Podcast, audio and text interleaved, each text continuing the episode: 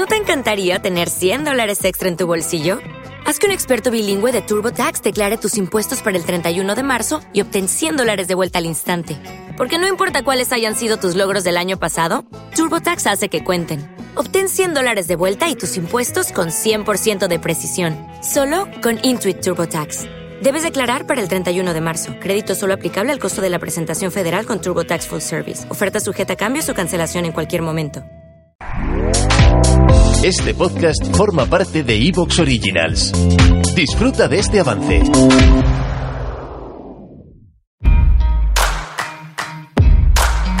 Bueno, otro programa, otro invitado extraordinario. De nuevo tenemos a Roberto Vaquero. ¿Qué tal, Roberto? ¿Cómo estás? Bien, encantado de poder hablar además de este tema y encima aquí. Bueno, mm, vamos a hablar de Robert, con Roberto de su último libro llamado Inmigración, Realidad, Fenómeno o Problema, editorial Círculo Rojo. Eh, te lo voy a preguntar directamente, Roberto. ¿La inmigración es un problema?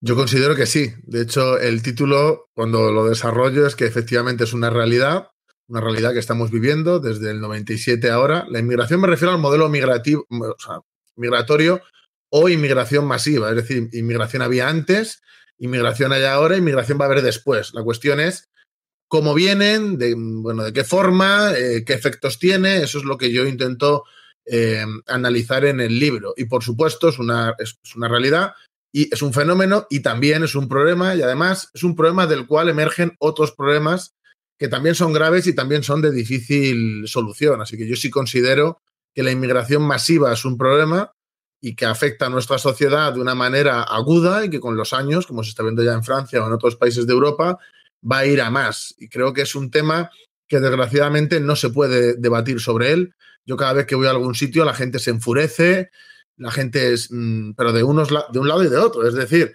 no se puede plantear. Tú en cuanto quieras hacer una posición como la que, pues lo que he intentado hacer yo en el libro, de un trabajo de investigación, que no intenta ser blanco o negro, sino lo que intento es analizar la realidad y de ahí pues e, extraer pues una serie de, conclusiones sobre cómo se podría solucionar eh, esta cuestión y también intento definirla, por supuesto. Pero es que la gente es muy, eh, ¿cómo decirlo? Hay una polarización brutal en ese sentido, en, en, ciertos ambientes, y por otro lado, también, o sea, desde lo que es el poder, por así decirlo, y desde los espacios de poder eh, hay un discurso del cual tú no te puedes salir y si te sales ya mm, eres fascista, racista, xenófobo, islamófobo, eh, todo tipo de cosas. Incluso gente te insulta diciendo cosas de deberías de ser así. Y claro, y digo, no, pero si es que eso es lo que defiendo yo y la gente sigue, ¿no? Porque ni siquiera se molesta en saber lo que dices, ¿no? Ya enseguida hace un espantapájaros, saca un estereotipo y es que no se puede hablar de inmigración si no eres de la derecha radical si no eh, defiendes lo que defienden las ONGs o la izquierda actual WoW, que es mm, Narnia, es decir, es la nada, fronteras abiertas prácticamente. Entonces, pues estoy en una situación difícil, o sea, difícil por un lado a la hora de que recibo mucho odio y mucha confrontación, y por otro lado también buena porque mm, se agota la primera edición ya, eh, me llaman de todos los sitios para presentarlo, eh, presento un acto y me vienen 200 personas, bueno, pues cosas que antes tampoco me pasaban. Es decir, en ese sentido yo voy progresando y creo que estoy intentando o estoy avanzando para conseguir el objetivo de este libro, que no es otro. Claro, la gente me dice, no, tú lo que quieres, no, yo lo que quiero es plantear un debate, poner un debate encima de la mesa y que se pueda hablar. Y creo que es una actitud adecuada cuando ya en ciertos foros, por ejemplo, en Letras en Sevilla me llevaron, voy a tener un debate, eh, no me acuerdo ahora mismo del nombre del profesor, pero con una ONG que se llama Por Causa o algo así, pues que es de, bueno, de las personas que más trabajan con el tema de la inmigración y tiene una visión totalmente pro regulación de todo el mundo, etcétera, etcétera.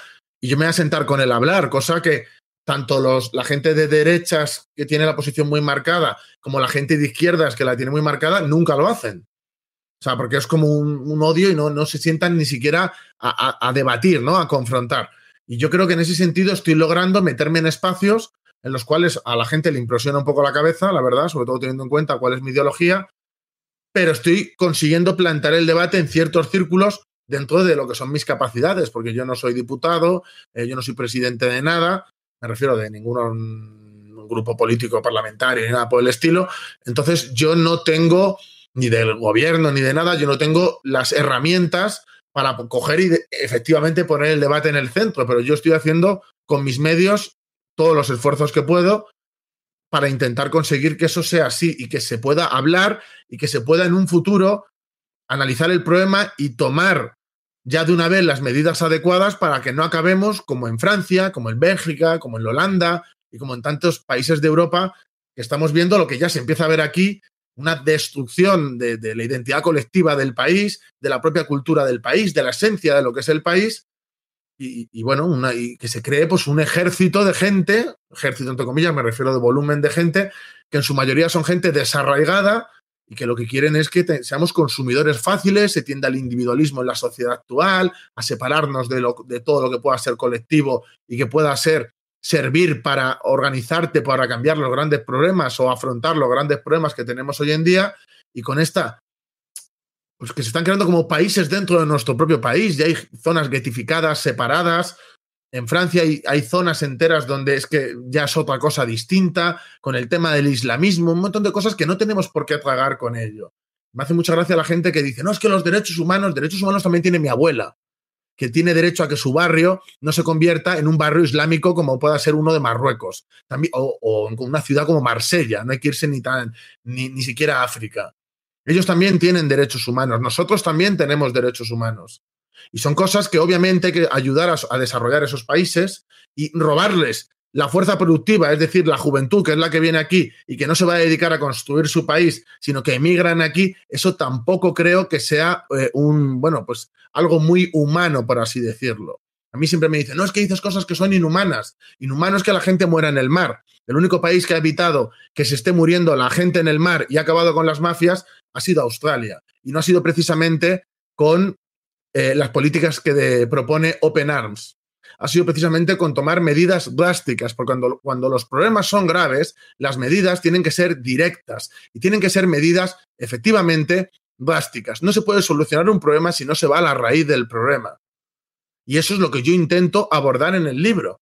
Intento analizar cuáles son las cuestiones principales por las que se crean estos efectos llamada y no paran de venir inmigrantes. Y también hay otra cuestión muy polémica que trato aquí, que es que el problema de la inmigración, del modelo actual, no es solo la inmigración ilegal. Hay uno, medio millón más o menos, es lo que se calcula en, todos los estudios, de inmigrantes ilegales ahora mismo en España. Sin embargo, la población inmigrante, es, bueno, la oficial, la que dan oficialmente, está yendo para los 8 millones. 8 millones en un país de, 40, de en torno a 47. Pero eso no es real, porque, por ejemplo, cuando se calcula el tanto por ciento de inmigración que hay en un país, se, calcula en base a los que han nacido, o sea, los que no han nacido en ese país. Es decir, eh, el INE, por ejemplo, dice que en España hay menos de un 12% de inmigración. Sin embargo, en España, el 16% de la gente que está en España no ha nacido en España. Entonces, ¿por qué en otros países, incluso en la ONU, se usan esos indicadores y en el Instituto Nacional de Estadística dan porcentajes mucho más bajos de lo que existe. ¿Por qué? Porque intentan minimizar el problema y que la gente siga viviendo en la ignorancia. Incluso las organizaciones a favor de todo lo racializado, y perdóname que use este término horrible, pero ellos sí lo usan, están pidiendo estudios étnicos. Yo si digo que quiero estudios étnicos para que se vea la realidad del choque cultural y de los problemas que hay con la culturación y sus distintas vías o estrategias, me dicen que soy un fascista, pero sin embargo, las propias organizaciones que defienden esas cosas las están pidiendo para visibilizar, el, según ellos, eh, el, problema, porque ellos ven el problema de otra manera. Pero es que en Estados Unidos se hacen estudios étnicos y no hay ningún problema. La cuestión es que los datos que da el INE no es que estén falseados, pero están amoldados de cierta manera para que no se vea el problema. Y esto se ve, por ejemplo, con la criminalidad, con la cuestión de los delitos por ejemplo, la gente de Vox y tal, cuando argumentan este tipo de cosas, lo hacen muy mal desde mi punto de vista, de una perspectiva errónea. Ellos dicen que, claro, que es que han disminuido los hurtos y han disminuido determinados delitos pequeños, pero que han aumentado los más graves, ¿no? Y eso es cierto, pero el problema no es ese, o sea, están comprando ya el relato. No es cierto. Si tú ves los índices de criminalidad en las ciudades, por ejemplo, donde hay más concentración de inmigrantes, antes de la pandemia, estaban en máximos históricos. Con la pandemia ha bajado y en estos años está volviendo a subir a máximos históricos. En general, es decir, ya de delitos en general, no ya unos concretos, sino en general, están aumentando todos. Y a nivel general, antes de la pandemia, de la pandemia estábamos yendo hacia máximos históricos, bajó en la pandemia y ponían eh, estudios de no, es que ha bajado, se demuestra que es mentira, que hay más em, criminalidad y más delincuencia, esto lo demuestra, es mentira, está volviendo a subir a máximos históricos. Pero de todas las maneras, a la hora de analizar este problema, no hay que analizar lo que pasa en sitios donde prácticamente no hay inmigrantes. Para entender el impacto que tiene esa separación, que viven muchos en una sociedad paralela a la española, hay que ir donde hay una gran concentración de inmigrantes. Y ahí es donde se ve que hay pues, un aumento, un aumento claro y que va a ir a más. Porque vienen de sociedades más atrasadas en las que la violencia tiene otro significado y está, pues, mm, bueno, pues mucho más, ¿cómo decirlo? Más en la gente, por así decirlo. O sea, es algo más natural. Y vienen aquí y tienen unas costumbres y como viven separados muchos de ellos, las mantienen. Y eso es un problema. Porque la culturación, la gente dice, no, es que eh, no tienen por qué integrarse. Vamos a ver. Hay varias opciones. Una que se asimilen, es decir, que acepten la cultura de aquí y renuncien a la suya. Es decir, por ejemplo, que sus hijos tengan la cultura de aquí y renuncien a la de donde vienen. Eso cuando hay algo homogéneo a lo que te puedes integrar es lo que suele pasar con el tiempo. Es lo que pasaba antes. Yo tengo amigos que son hijos de palestinos y ellos son españoles. ¿Por qué? Porque su padre cuando vino aquí se tuvo que integrar porque no tenía más opción. Cuando vino en los 70. Pero ahora eso no pasa. ¿Por qué? Porque, porque hay un volumen, una masividad que hace que se agrupen entre ellos y no hay políticas para que se integren.